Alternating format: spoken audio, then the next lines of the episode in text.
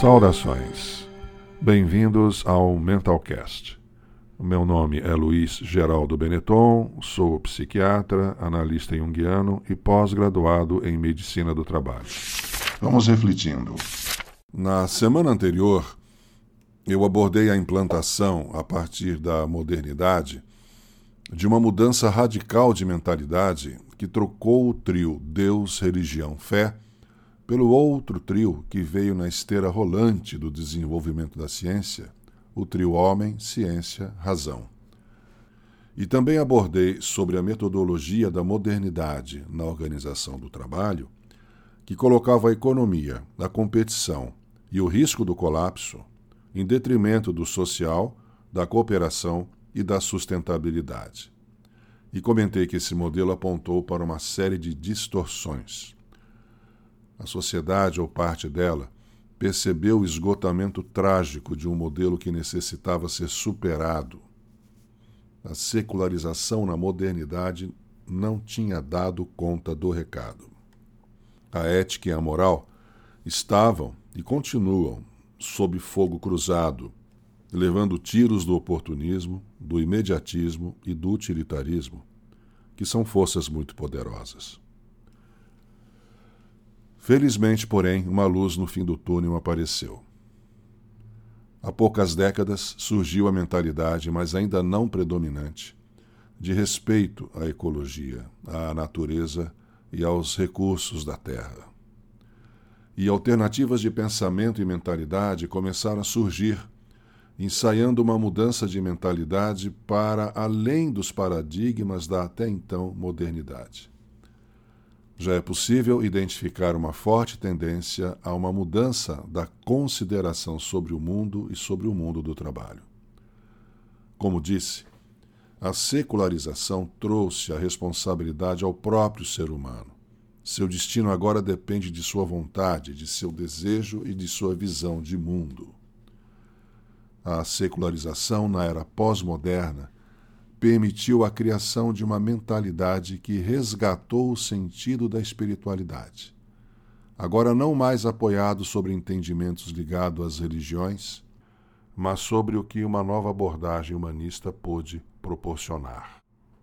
Assim, o modelo da contemporaneidade fica estabelecido como o primado do social sobre o econômico, o primado da cooperação sobre a competição, e o primado da sustentabilidade sobre o risco de colapso. Empresas sem a espiritualidade secularizada contemporânea presente em sua mentalidade de autogestão permanecem fixadas no modelo exploratório e predatório dos recursos naturais e humanos.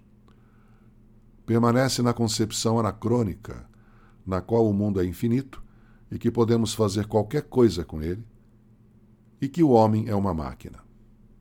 Consequentemente, a gestão em uma empresa sem essa espiritualidade tende a ser injusta, com extremos escravocatas até, embebidas em danos morais em um ambiente gerador de patologias.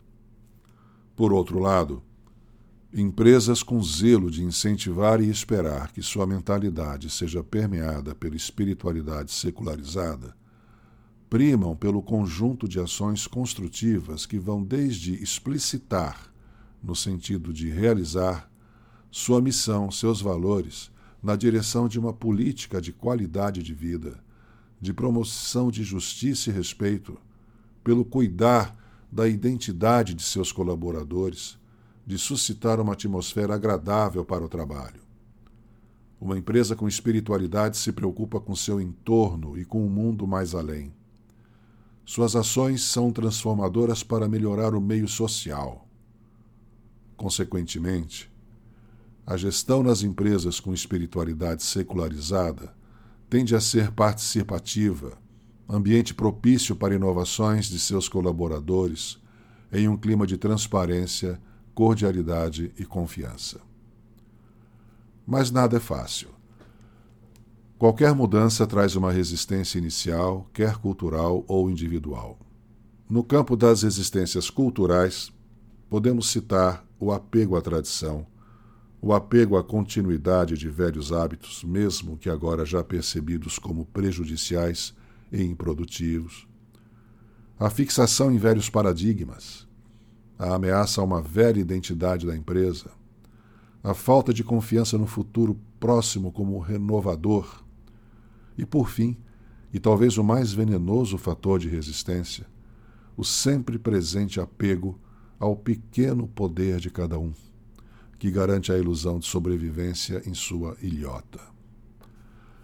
No campo das existências individuais, com muita semelhança, cito o medo do novo, a perda da zona de conforto, a desconfiança do desconhecido e o sempre presente apego ao ilusório pequeno poder. Enfim, uma miopia psíquica muito grave. A transformação de uma empresa não espiritualizada em uma empresa espiritualizada depende da vontade política. Está na mão de quem pertence ao grupo que dirige o seu destino. Pense nisso. E você, que trabalha com gestão de pessoas e recursos humanos, e está interessado em refletir sobre o universo de trabalho pelo qual é responsável, e gostaria de entrar em contato comigo, seja bem-vindo envie sua mensagem pelo e-mail contato@mentalcast.com.br.